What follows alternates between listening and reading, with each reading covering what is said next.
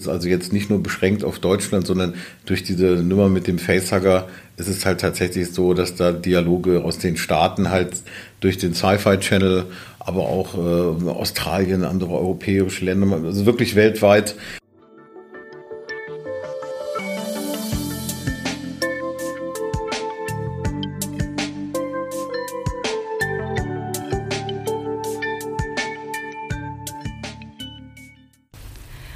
ich bin Johanna Christoph, ich bin Redakteurin bei der Westdeutschen Zeitung und ich bin heute hier mit der Künstlerin Lady Frankenstein aus Wuppertal und ihrem Mann Ludwig von Rabenstein. Hallo.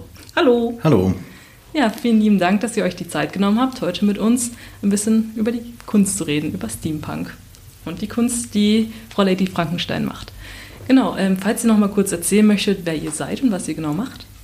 Ja, ich bin eine ähm, also Steampunk-Künstlerin im weitesten Sinne. Ich mache also viele Sachen, unter anderem auch äh, obskures Gestalten. Das heißt, ich modelliere und äh, forme Grinsekatzen in allen möglichen Farben, Formen und äh, mit jedem Gesichtsausdruck, den man sich vorstellen kann.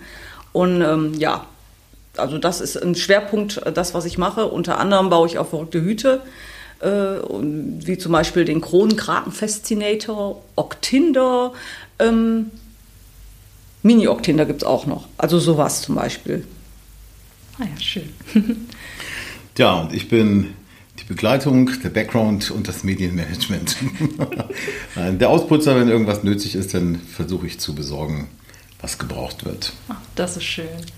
Genau, und ähm, falls ich nochmal fragen darf, also wie genau kam es dazu, dass du mit, diesem, mit dieser besonderen Art von Kunst angefangen hast? Also jetzt nicht Steampunk, sondern ähm, mit dem Bundellieren selber? Das war, das war eigentlich, ähm, wir sind sonst immer zu Halloween äh, als Dämonen verkleidet gegangen, also immer aufwendig mit Latexteilen Gesicht und, und Flügeln und also wirklich sehr skurril. Wir kriegten auch aus allen Ecken Loben für unsere tolle äh, ähm, Kostümierung.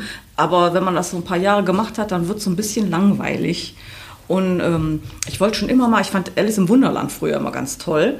Äh, und habe gedacht, ja, mache ich mal so eine Crazy Alice. So eine ganz durchgeknallte, schräge, sowas, was vorher noch nie da war. Und was zu Alice im Wunderland gehört, ist natürlich auch die Grinsekatze. Und ich habe gedacht, das wäre ein tolles Accessoire, so zum mit rumschleppen.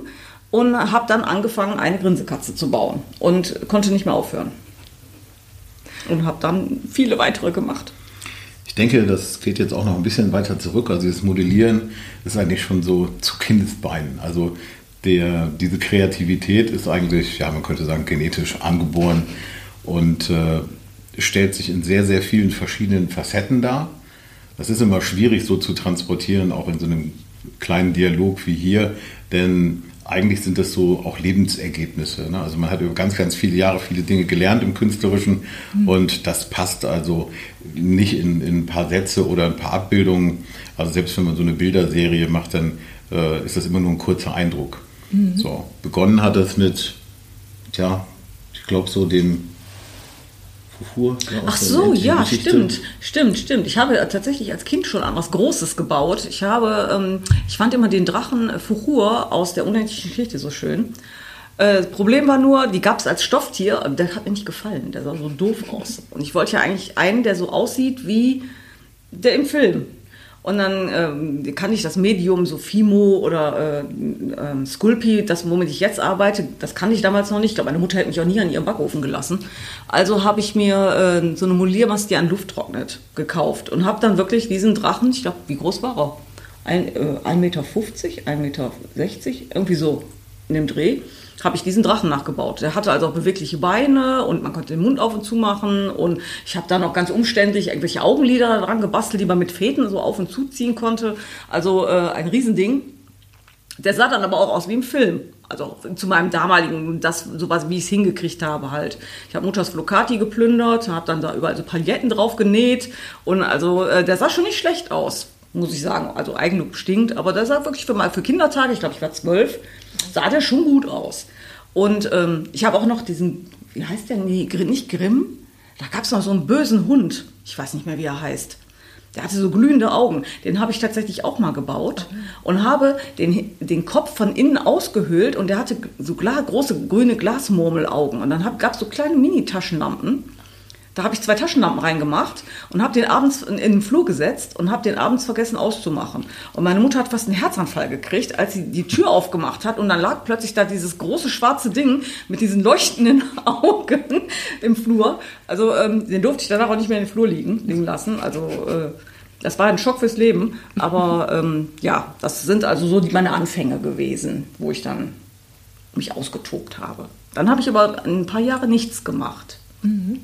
Und ich glaube, dann kam zu meiner Arbeitszeit, ich bin gelernte Zahntechnikerin, ähm, gab es immer im Sommer so ein Sommerloch, wo man, na, ne, man konnte auch mal ein bisschen was für sich machen und dann wurden Vampirzähne gebastelt und ähm, ja, es ist natürlich toll, wenn man einen Abdruck von seinen eigenen Zähnen hat, da kann man also passgenau sich richtige Vampirzähne bauen, in der eigenen Zahnfarbe, also ganz schräg. Man hat alles Mögliche gemacht. Unter anderem wollte ich aber immer so einen speziellen Ganzohrschmuck haben. Der sollte übers ganze Ohr gehen, so aus Stahl sein und glänzen.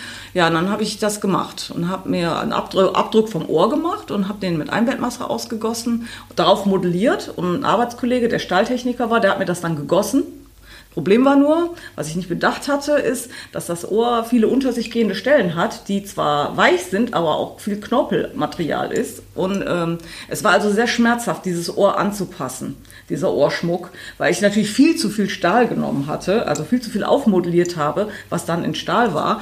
Und das musste alles wieder weggeschliffen werden. Aber irgendwann ging es dann so flüpp, dann hatte ich das erste Ohr drauf. Und bei dem zweiten wusste ich dann, was ich machen musste. Da habe ich dann angefangen, so ganz Ohrschmuck zu kreieren. In allen möglichen Formen, mit Gesichtern, mit, äh, ich glaube, ich habe einmal die drei Nornen, diese nordischen Gottheiten, äh, auf einem Ohr modelliert. Auf dem anderen habe ich die Göttertiere der nordischen Mythologie, so Wolf, Raben und Widder. Äh, also ich habe alles Mögliche gemacht. Oh, Wahnsinn.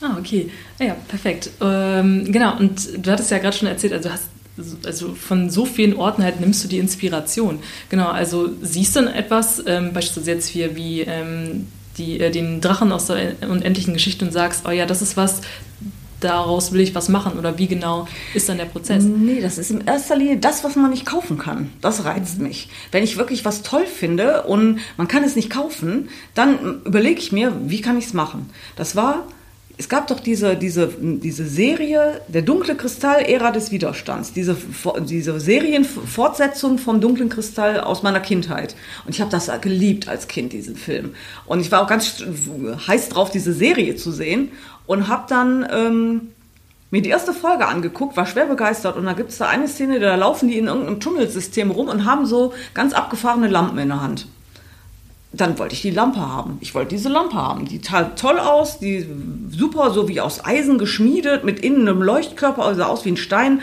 Ganz toll. Ja, das habe ich dann gemacht. Da habe ich mich dann hingesetzt, habe mir Gedanken gemacht, habe mir ähm, Material besorgt, so Plexiglasscheiben und, und, und Modelliermasse und habe dann äh, und Draht und habe dann diese Lampe gebaut. Ich habe also wirklich so lange dran gesessen, bis die genauso aussah. Das Problem war nur, ich hatte nur die zwei Bilder, die ich mir aus so per, per wie nennt sich das? Sniping Tool.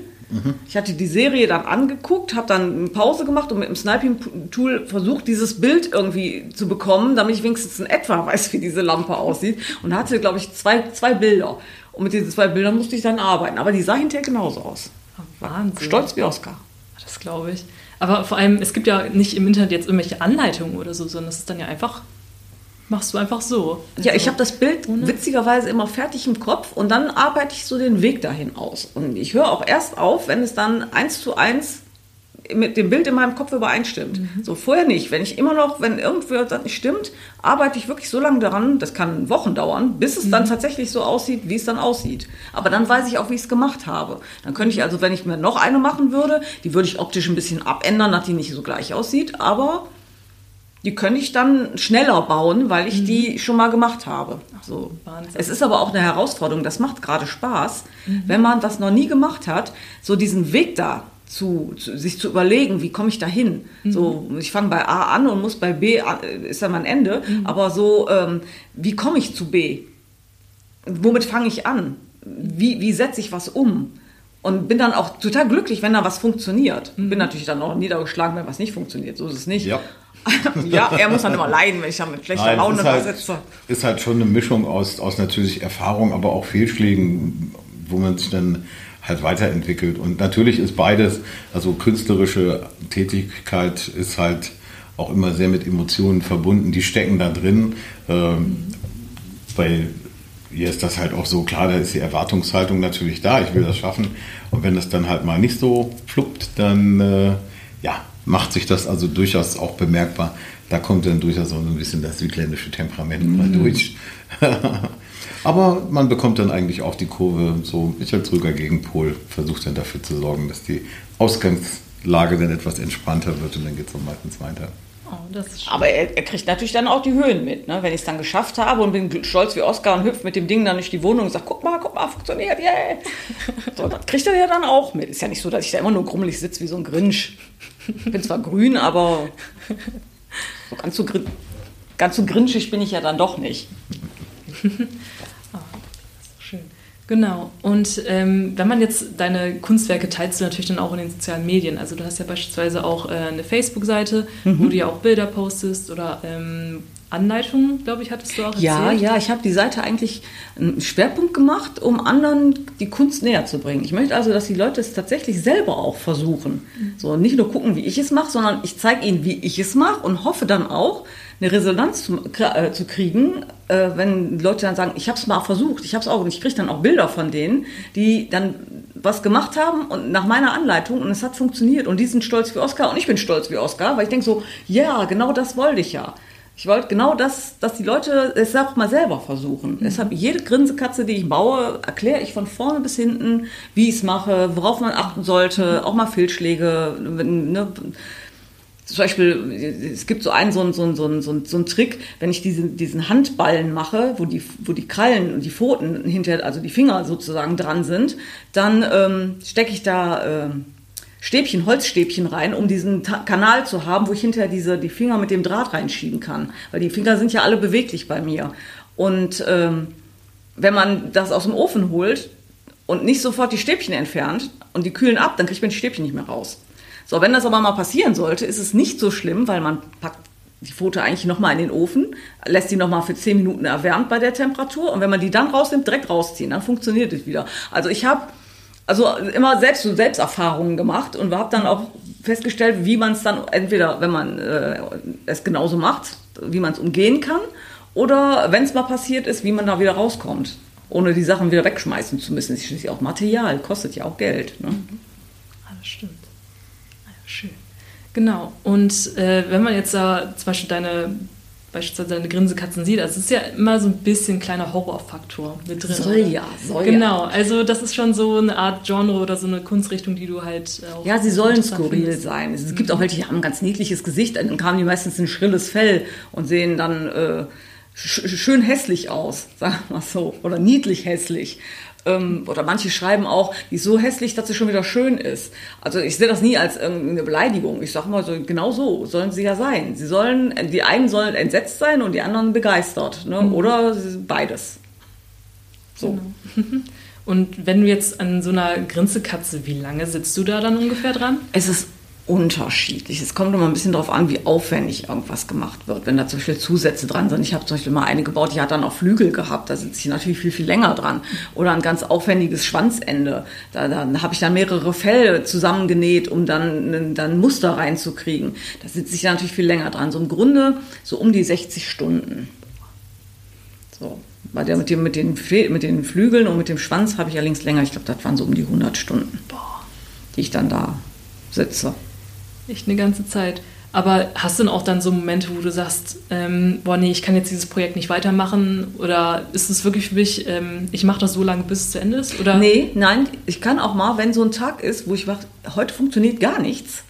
Gerade wenn ich an einem Kopf dran bin. Der Kopf ist ja immer so, dass äh, Königsstück. Mhm. So, ne? Das, das, das Highlight von der Katze. Ne? Der Körper ist immer, immer, bis auf die Fellfarbe und Fellstruktur ist die, der Körper immer gleich. Mhm. Der Kopf ist immer das Highlight, das Königsstück.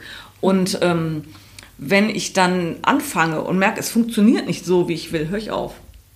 Da mache ich entweder was ganz anderes oder ich mache an dem Tag gar nichts. Weil ich genau weiß, wenn ich jetzt weitermache, bin ich unzufrieden und bin mit dem Zweitklassigen zufrieden. Also ne, ich würde ich würd sozusagen sagen, ich, ich mache es, ich habe ihn jetzt fertig und gut ist und er wird mir aber nicht gefallen. Da könnte ich nicht, könnte ich nicht klarkommen, weil ich sage dann, nee, eigentlich sollte er anders aussehen. Und dann höre ich auf. Dann kommt er nicht in den Ofen, dann lasse ich ihn erstmal liegen, dann mache ich was anderes. Oder wie gesagt, ich höre an dem Tag gar nichts, mache gar nichts, mhm. entspanne mich, höre Musik, keine Ahnung, irgendwas. Oder gehe in den Garten und ähm, mache am nächsten Tag weiter. Und dann klappt es. So, also manchmal muss man auch mal aufhören. Mhm. Obwohl das, ja, wenn man vor allem dann so im Flow ist, natürlich dann auch irgendwo. Das ist was anderes, mhm. wenn man natürlich dann gerade auf so einer Kreativwoge ist, dann möchte man die natürlich nicht abbrechen. Aber es würde mir nichts bringen, wenn ich in dem Moment trotzdem weitermache und wie gesagt, das Endresultat wäre ich nicht begeistert von. Mhm. Weil ich muss von meinen eigenen Sachen, ich bin mein größter Kritiker. Ich nörgel immer am liebsten an meinen Sachen rum. Immer so, sieht toll aus. Also mein Mann ist ja dann immer so mein, mein Aufbau, mein, der, derjenige mich aufbaut. Er so, sieht toll aus. Wieso? Ich so, äh, da und hier und das gefällt mir nicht so. Wieso? Sieht doch gut aus. Ich so, ja. Ich so, aber mir gefällt es nicht das ist dann, äh, deshalb, ich muss so lange dran rumbasteln, bis ich sage, es gefällt mir. Oh.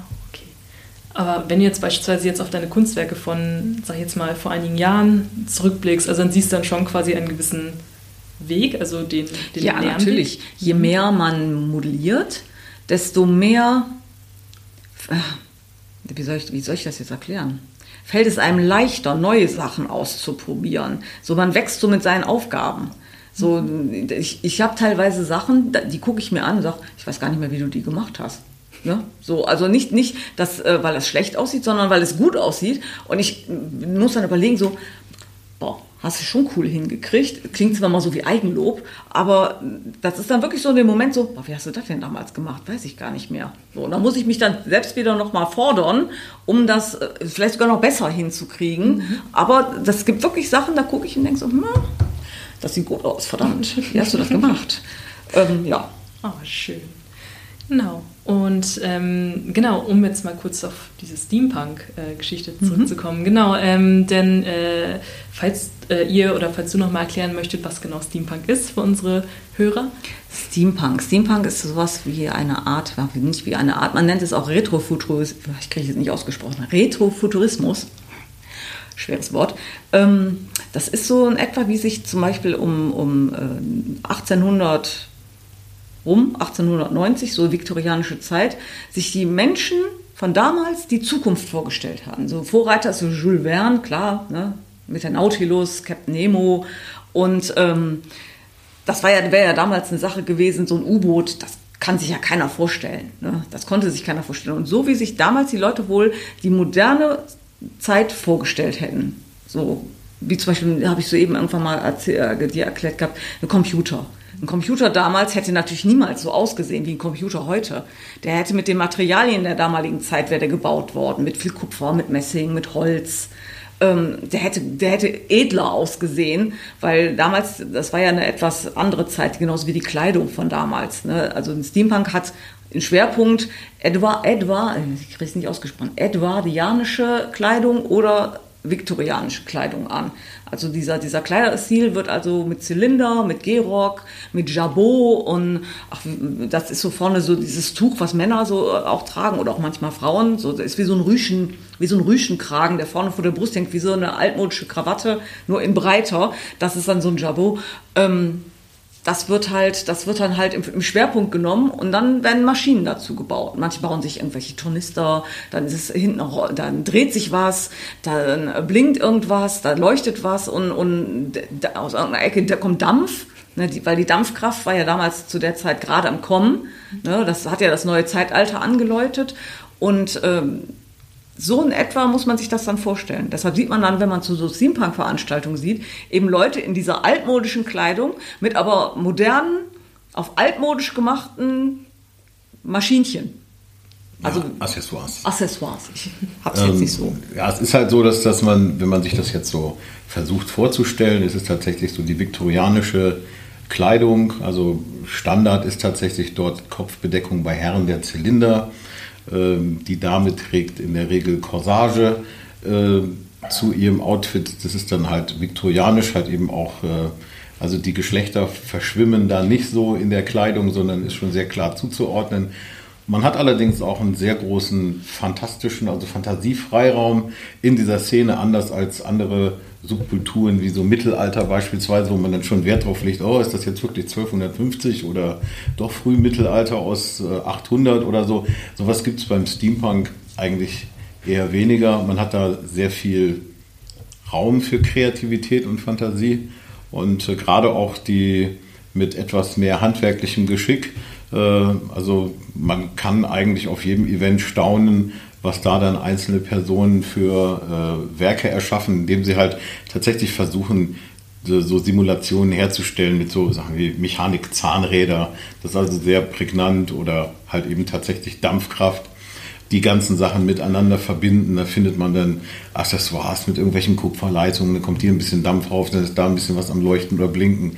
Das ist schon sehr spannend. Also das ist natürlich Geschmackssache. Also wir finden schon sehr interessant, was sich da so trollt und man beteiligt sich auch gerne, insofern man kann. Ja, es ist also wirklich sehr, sehr vielschichtig. Also man hat jetzt nicht so, so ähm, dieses Eintönige, man hat den Luftschiffkapitän, man baut auch eine eigene Identität auf zu seinem Charakter, den man dann so darstellt. Wie gesagt, dieses Lady Frankenstein ist im Endeffekt erst dann entstanden, wo ich angefangen habe, Zylinder mit Tentakeln zu bauen und sozusagen wie Frankenstein aus mehreren Sachen was Neues zu schaffen.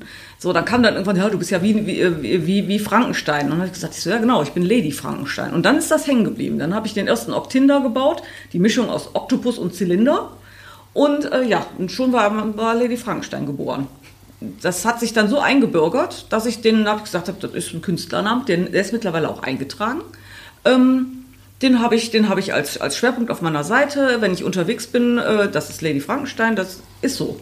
Ich bin jetzt Lady Frankenstein. In der Steampunk-Szene bin ich Lady Frankenstein. Das hat sich also fest eingebürgert. Aber man kann alles sein. Also man kann, abgesehen vom verrückten Wissenschaftler, kann man, ähm, wie gesagt, U-Boot-Kapitän sein, man kann Luftschiff-Kapitän sein, man kann Pir Luftschiff-Pirat sein. Also man kann wirklich seine Fantasie komplett, man kann sogar eine Elfe sein. Dann ist man dann die Absinthfee oder die Absinthelfe, weil Absinth war ja damals so das Modegetränk in der viktorianischen Zeit, das hat ja jeder getrunken, dieses grüne Zeugs, nicht? Und ähm, ja, äh, dann gibt's auch die Absinthfee, dann haben die auch mal Flügel, haben sich Flügelapparate gebaut, wo dann hinten Flügel dran sind, dann ist man halt eine, eine Fee oder eine Elfe, was, was auch immer, was einem gerade so einfällt. Das ist so dieses Motto, sagt man immer gerne, alles kann, nichts muss. So, also man kann wirklich alles darstellen. Es gibt ja keine Regeln. Es ist ja nicht so wie im Mittelalter, wo jemand sagt, so ein A-Papst den Finger hebt und sagt, das ist nicht authentisch.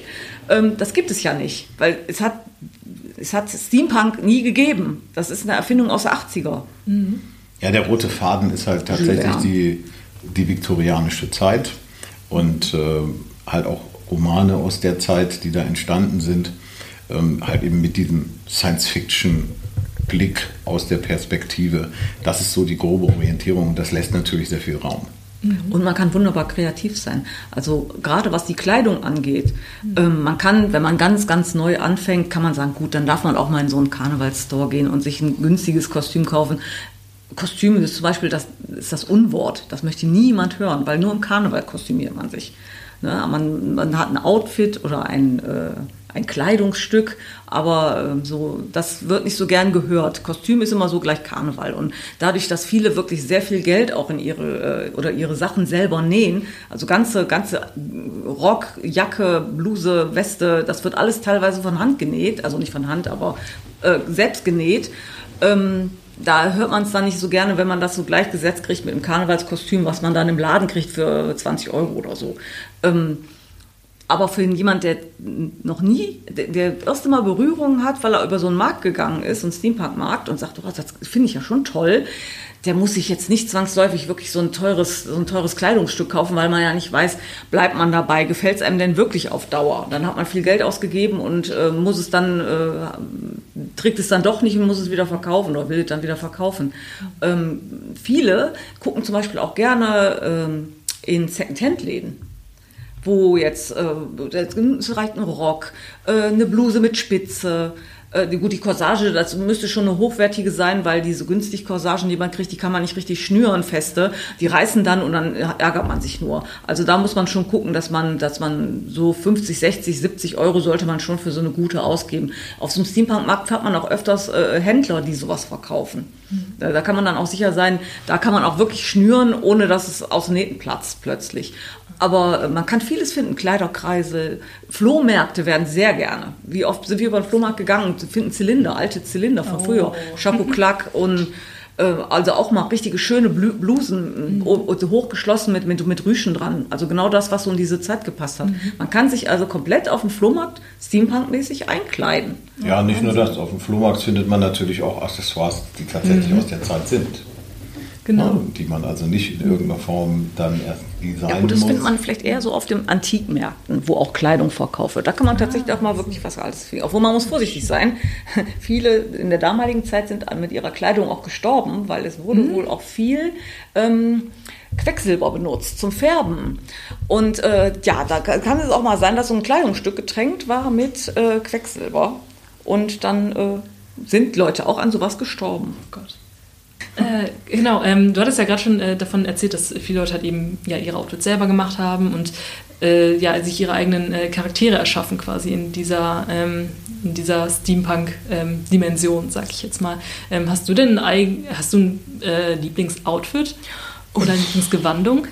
Das ist jetzt schwer. Ich habe mittlerweile so viele. Wir sind noch nicht so mega lange in dieser Szene, aber bei mir quillt schon alles über. Ich habe schon gar keinen Platz mehr. Das ist erschreckend. Ich habe schon wieder was Neues im Kopf. Das ist, also, man, man, wenn man einmal angefangen hat, kann man nicht mehr aufhören. Ähm, Lieblingsoutfit, Lieblingsoutfit. Mein Hochzeitskleid könnte man dazu nehmen. Das ist äh, schwarz-weiß gestreift. Ähm, schwer, wie soll ich es erklären? Schwer zu erklären. Man kann es sehen, man kann es tatsächlich sehen. Wir sind also jetzt in zwei Wochen auf einem Event in der Nähe und äh, da werde ich das dann auch anziehen. Vielleicht möchte der eine oder andere da hinkommen. Ähm, das ist äh, am Brückenpark Münsten, ist so eine Jubiläumsfeier über Samstag und Sonntag. Und wir werden also Samstag zugegen sein. Und ähm, da ist dann also auch ein kleines Picknick angesehen mit Steampunks. Ähm, ist vielleicht für den einen oder anderen ganz interessiert, äh, interessant, äh, der vielleicht mal so ein bisschen gucken will, wie sieht denn das jetzt live aus, wenn man das sich mal angucken mhm. kann. Also äh, jeder ist da herzlich willkommen. Oh, Können sich auch gerne mit uns unterhalten. Also wir sind da sehr offen. Das ist schön, genau. Und ähm, aber wenn ihr dann in diesen besonderen Outfits dann äh, dort seid, also dann fragen doch bestimmt auch Leute nach Fotos, oder? Ja. ja, also man hat sehr viele Privatleute, die äh, finden das einfach toll, weil man, man sieht halt, dass viel Mühe in diese Kostüme gelegt wurde. Die sind auch teilweise sehr auffällig. Äh, manche haben richtig große, äh, weite Breifröcke und, und mit der Corsage geschnürt und, und Hüte auf, ganz tolle. Also ähm, da äh, kann es schon sein, dass das dann der eine oder andere kommt, kann ich ein Foto machen? Entweder alleine oder sie möchten sich dazustellen. Ne, dann stehen sie nebeneinander, macht der Mann oder die Frau, je nachdem, macht dann ein Foto. Manchmal sind es auch Kinder, die sagen, oh, guck mal, kann ich ein Foto haben? Und ich so, ja, klar, kein Problem. Ne? Wir sind ja offen für sowas. Wir haben auch auf so größeren Events hat man dann auch richtige Profifotografen, die dann also unterwegs sind und Motive suchen weil Steampunk ist ein gern gesehenes Motiv. Die lassen sich auch alle sehr gerne, wenn man fragt, mhm. ähm, fotografieren. Was nicht so gern gesehen wird, ist, wenn zum Beispiel ähm, man zum Beispiel gerade am Essen ist. Mhm. Man sitzt am Tisch und ist am Essen und wenn der Fotograf dann die Linse direkt in dein Gesicht hält, während du da am Essen bist, äh, das wird nicht so gern gesehen. Also da äh, wäre auch nett, wenn die Leute so viel Respekt hätten, äh, zu warten, bis man vielleicht mit dem Essen fertig ist und dann ist man auch bereit aufzustehen und vielleicht ein tolles anderes Bild zu machen. Ähm, nicht unbedingt direkt beim Essen. Mhm.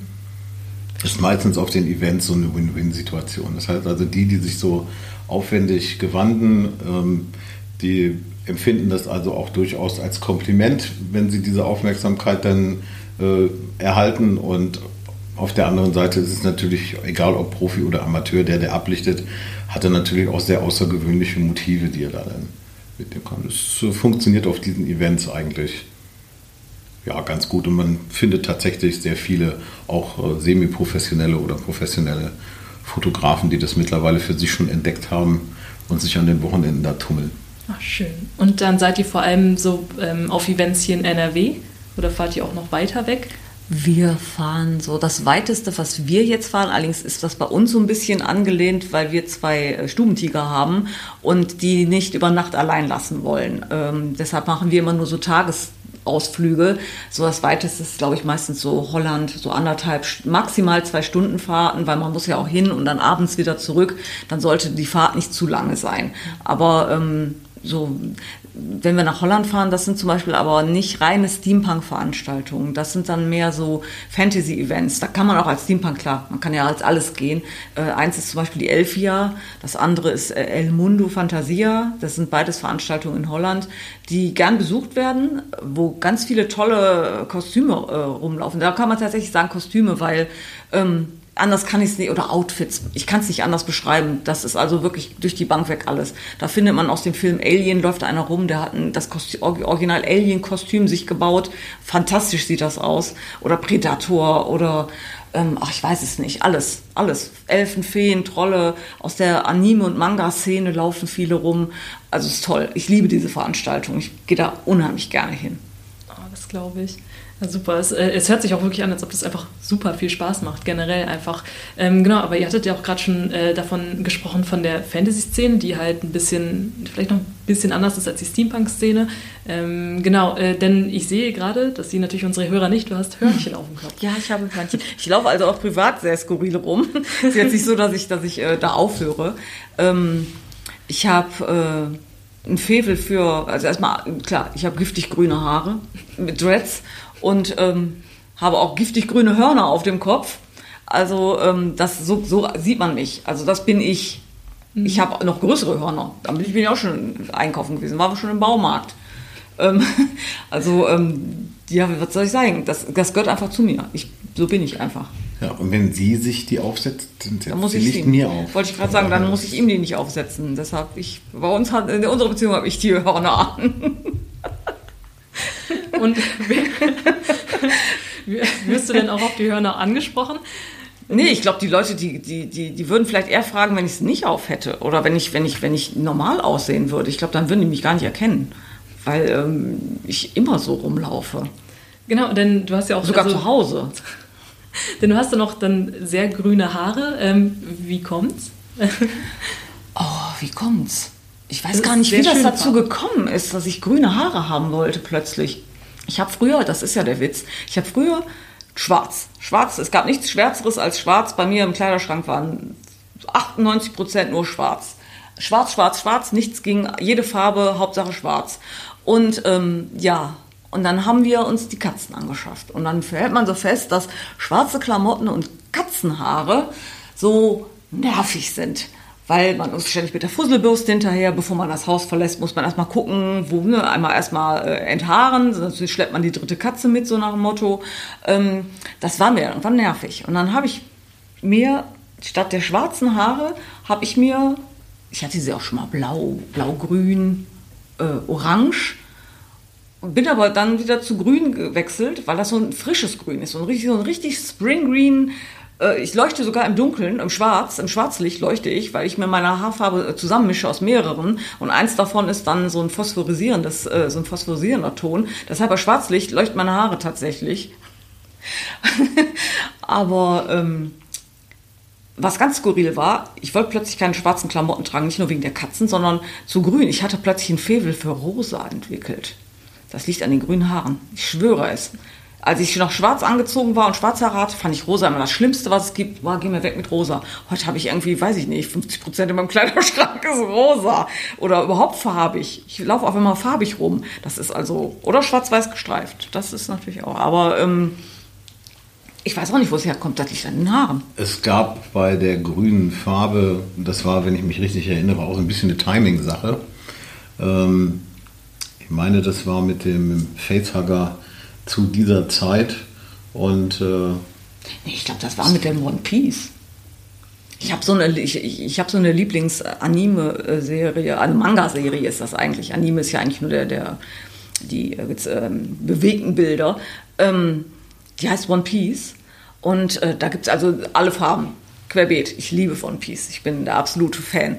Und ähm, da ist einer meiner Lieblingsakteure neben der Hauptakteur ist ähm, ein Schwertkämpfer. äh, nennt sich Zorro, also nicht so wie der richtige Zorro, geschrieben mit zwei R, sondern nur mit einem. Aber ich, ich, ich, ich fühle mich dem schwer verbunden, weil der ist genauso orientierungsblind wie ich. Also ich könnte auch in der Stadt, könnte ich mich so verlaufen. Und er ist halt auch so, so hier lauf nach rechts und dann läuft er nach links. Ich habe gesagt, du musst die Treppe rauf, er läuft an, an, der Treppe vorbei. Also so in etwa bin ich auch. Und äh, weil ich dann, weil ich den einfach so toll finde, habe ich gesagt, ich so grün ist eine tolle Farbe. Und dann habe ich mir die Haare grün gefärbt. Daran liegt das. Ich habe hab mir wegen, wegen, wegen, wegen einer Anime-Figur, äh, Manga-Figur habe ich mir die Haare gefärbt. Ja, genau. Ja, und hängen geblieben ist es dann, meine ich, in der Zeit, wo es mit dem Facehugger. Ach, der Facehugger, ja. Zu der Zeit war, war das und das war dann halt natürlich auch ein extremer Wiedererkennungswert und so pendelte sich das dann ein. Mhm.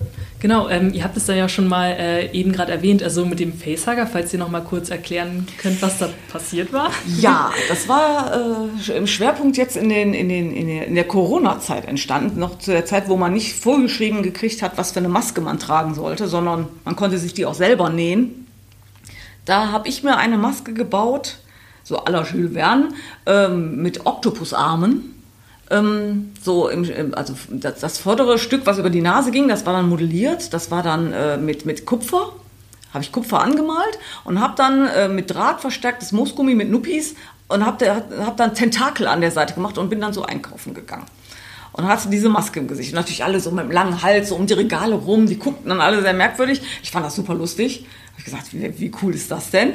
Und als wir dann zu Hause waren, hat er dann so ein bisschen so, hm, ich so, was ist? Ja, ich will auch eine coole Maske haben. Dann haben wir gesagt, ja gut, was, stellst du dir denn vor? Er so, ja, muss schon irgendwas Besonderes sein. Und, ich gesagt, hm. und dann hatte ich irgendwie den Facehugger im Kopf. Ich, so, hier so ich wusste allerdings, der Witz war, ich wusste gar nicht, dass das Ding Facehugger heißt.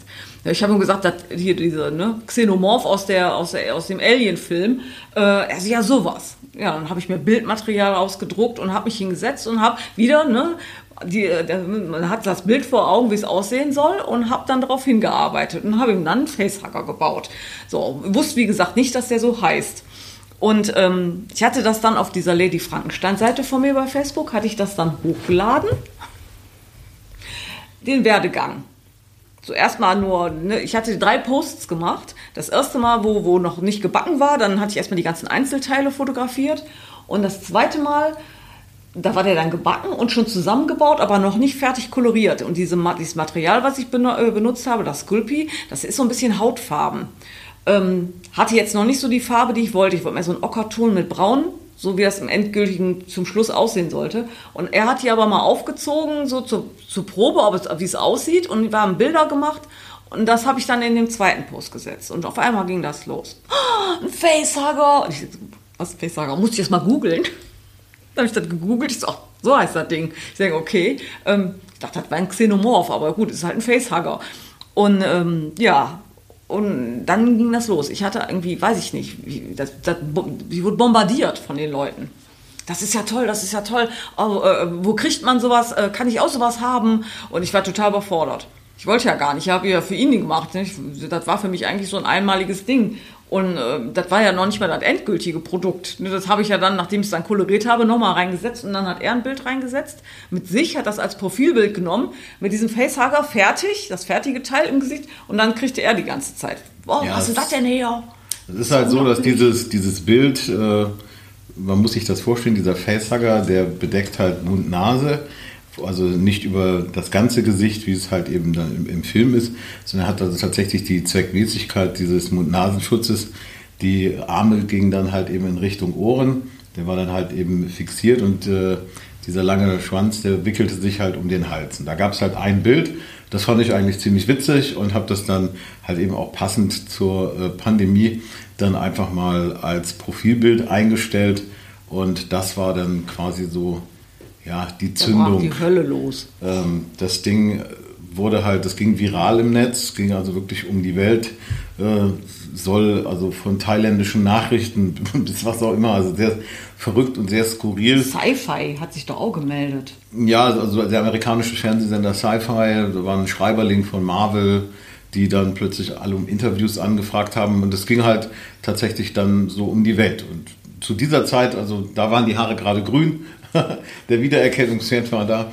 Nein, und dieser, dieser Facehugger war natürlich auch ein bisschen Push, Das heißt also, äh, auf dieser ähm, Seite, auf, auf der Facebook-Seite, auf der die Kunstwerke, also auch das, der Werdegang ähm, dargestellt wird, die Resonanzen und das Interesse ist also jetzt nicht nur beschränkt auf Deutschland, sondern durch diese Nummer mit dem Facehugger ist es halt tatsächlich so, dass da Dialoge aus den Staaten halt durch den Sci-Fi Channel, aber auch äh, Australien, andere europäische Länder, also wirklich weltweit gibt es da mittlerweile Aufmerksamkeit, die also auch dann den Arbeiten folgen, auch immer ganz gespannt sind auf Ergebnisse, weil das finde ich halt auch so äh, faszinierend an der ganzen Geschichte dass sie halt wirklich ähm, auf dieser Seite jedes Detail halt so aufzeigt, dass man es, wenn man über das nötige Geschick verfügt, auch versuchen kann zu reproduzieren. Zwei Leute haben das doch gemacht. Zwei Leute haben tatsächlich, zumindest haben sie es mir dann gezeigt zum Schluss, das Endergebnis, haben tatsächlich sich einen Facehugger gebaut. Und ich war super stolz. ja, das ist cool. Also ich finde es auch gut, wenn es als Impuls halt tatsächlich dann äh, sich herauskristallisiert, dass die Leute davon inspiriert wurden, ähm, dann so ihre eigene Kreativität mal ein bisschen Raum zu lassen. Finde ich, ist sehr cool. Echt schön, genau. Und ähm, ich glaube auch, äh, ich glaube, du hattest auch erzählt, also es, keins, deiner, keins deiner Kunststücke ist jemals gleich. Also es ist immer irgendwie anders. Die sind immer unterschiedlich. Also ich baue selten irgendwas, was eins zu eins gleich ist. Das geht auch gar nicht. Dadurch, dass ich immer alles neu modelliere äh, und keine Abformungsmaterialien benutze, sieht auch jedes anders aus. Also wenn, selbst wenn jemand kommt und sagt, oh, ähm, kannst du mir sowas machen, das sieht so toll aus und ich sage, hm, das ist aber meins, das würde ich jetzt nicht abgeben wollen, ähm, kannst du mir dann noch so eins? Ich so, das sieht aber immer ein bisschen anders aus. Ne? Da muss man dann halt auch mit leben. Das ist hier dann ne? nicht eins zu eins, das ist halt keine Kopie, das ist dann was Besonderes. Das ist dann also auch immer noch ein Unikat wieder. Bei mir gibt es keine Abformung. Mhm. So, muss neu sein. Immer und, neu. Und die, ähm, äh, die stellst du quasi dann bei dir, also bei euch dann quasi, ähm, wenn die Teil der Innendekoration, sag ich jetzt mal, oder verschenkst du die Katzen auch? Oder? Ähm, ich tausche teilweise mit Künstlerkollegen. Ich habe eine sehr gute Freundin, meine Freundin Mia Ma, äh, die ist eine wunderbare Perlenkünstlerin und Schneiderin, weil sie hat nämlich mein Brautkleid, also dieses gestreifte, was ich dann auch auf den viktorianischen äh, Events anziehe, gerne. Ähm, das hat sie äh, mir geschneidert und im Gegenzug ich glaube, einmal habe ich ihr ein weißes Kaninchen gebaut, dann äh, habe ich ihr äh, eine Grinsekatze wollte sie eine haben mit so kupferfarbenen Fell.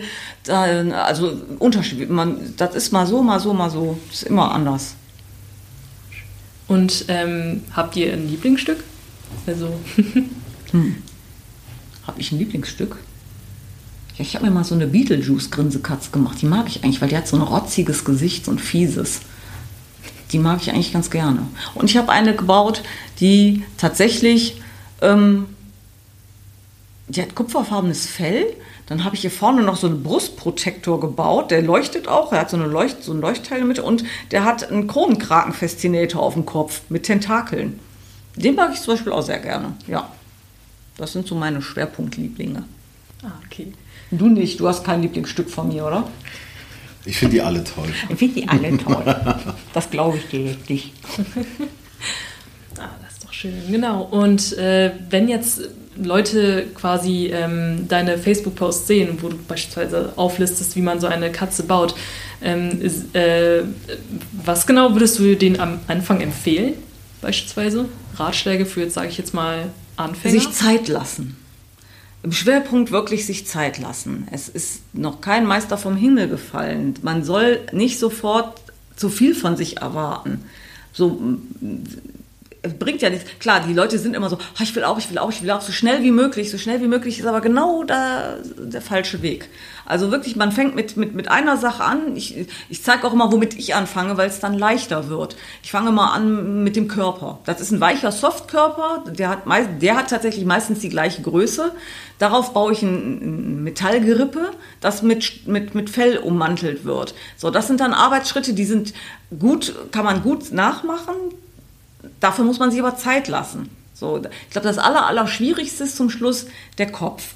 Und da sage ich dann auch immer, Leute, macht, fangt an und wenn ihr, wenn ihr nicht mehr weiter wisst, fragt mich, ihr könnt mich jederzeit anschreiben, jeder kann mich anschreiben und sagen, ich hänge fest, was soll ich denn jetzt machen? Ich gebe denen alle Tipps, die ich, die ich geben kann, äh, freiwillig, gerne und freue mich dann auch, wenn sie mich fragen.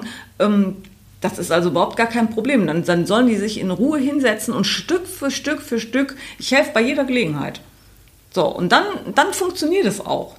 So, ich glaube, der schwierigste Part ist, glaube ich, hinterher die Beine zu befestigen, weil das auch für mich schwierig ist, den, den, das zu ähm, erklären. Es ist immer schwierig, was zu erklären. Ich mache dann zwar auch Bilder, aber an, an einem Bild sieht man nichts. Ich würde gerne mal ein Video machen. Ich würde gerne mal so ein Schritt-für-Schritt-Video machen, ähm, also aus mehreren Folgen, wo ich dann die einzelnen Schritte tatsächlich zeige, erkläre in einem Video, wo die Leute es dann auch besser sehen können. Auf einem Foto kann man immer nur so begrenzt zeigen. Mhm. So, da bräuchte ich aber dann seine Hilfe. Mein Mann, der guckt sich schon um, der ist gar nicht da. äh, weil ich glaube, das kriege ich, das würde ich allein gar nicht hinkriegen. Ich habe so technisch bin ich da überhaupt nicht so. Ja, mhm. Videoproduktionen sind auch nochmal eine ganz andere Hausnummer. Das ist halt. Ja, das soll ja auch gut sein. Das soll jetzt nicht so laienhaft sein. Das soll schon ein bisschen nach was aussehen. Schön. Genau, und vielleicht nochmal abschließend, hast du gerade ein Projekt, woran du jetzt gerade arbeitest? Hm. Ja, ich würde gerne noch so eine Beetlejuice-Grinsekatze bauen, aber einen Schwerpunkt habe ich mich heute mit meiner Freundin Miyama mhm. ähm, beratschlagt, die ja so toll schneidern kann. Das wäre vielleicht so ein Winterprojekt. Ich habe äh, mir mal von McGee's Alice äh, Madness Return, das ist ein Computerspiel, das komplette Outfit gemacht. Also das Kleid jetzt nicht, aber so alles, diese Lederkorsage, die passende Grinsekatze dazu und und und. Und so waren wir auf der Dokumi dieses Jahr. Und ähm, da habe ich Bilder gesehen. Das ist ja ein Charakter, der im Laufe des Spiels immer andere Outfits anhat. Und da gibt's ein Outfit, das sieht aus wie, als wenn die, und es gehört zu einer Unterwasserwelt, das sieht aus, als wenn die, der hat so ein grünes Kleid an und das ist so ein bisschen wie so ein Quallenoutfit. So, der Rock ist dann wie so eine, wie so eine Qualle, auch so mit Beleuchtungsstreben und so. Das wäre so das, was ich, wo ich jetzt gerade so im Hinterkopf gerne, ne, so ein bisschen, hm, und ähm, sowas ähnliches wie, Ach, bei Ariel gibt es auch die Ursula. Diese, aber nicht Ursula, sondern passend zu meinen grünen Haaren hätte ich lieber was Grünes statt was Schwarzes. Und ich möchte ja auch nicht äh, aussehen wie, die, wie diese Meereshexe aus Ariel, sondern aber ich möchte gerne ein, ein Kleid haben, was tatsächlich so richtige Tentakel hat. So, da habe ich also schon Bilder wieder im Kopf. Da, da sind wir wieder bei den Bildern. Ich weiß, wie es aussehen soll, wenn es fertig ist. Und der Weg dahin, das wird jetzt äh, der zweite Schritt sein. So, ich habe, also ich weiß, dass ich mit Schaumstoff arbeiten muss, dass ich auch viel schneiden muss. Ähm, ich habe schon einen tollen Händler im Internet gefunden, der ganz tolle Stoffe verkauft. Habe ich mir also schon welche ausgesucht, also auch für dieses, dieses Quallenkleid. Also das ist alles schon so, ähm, das, das kribbelt mich jetzt so. Aber ich möchte auch noch ein paar Grinsekatzen bauen dieses Jahr. Ich habe noch so viele tolle Fälle.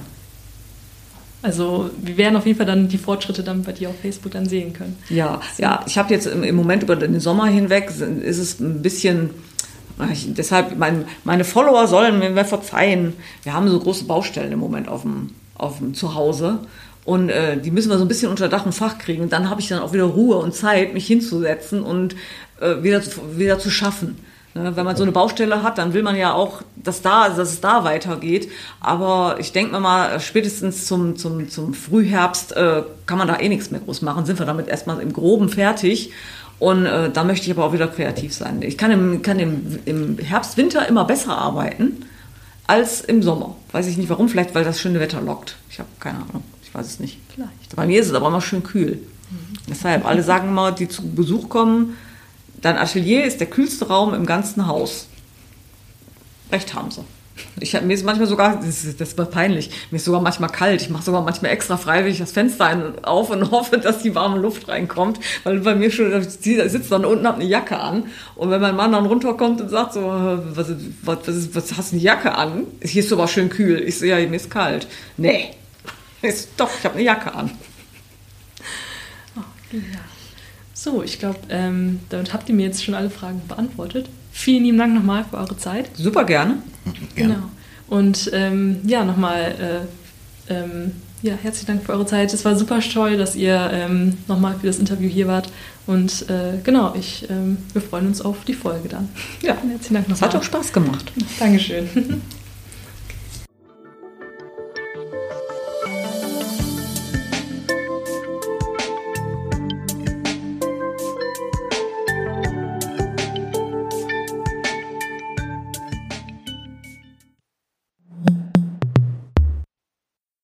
ein Podcast der WZ.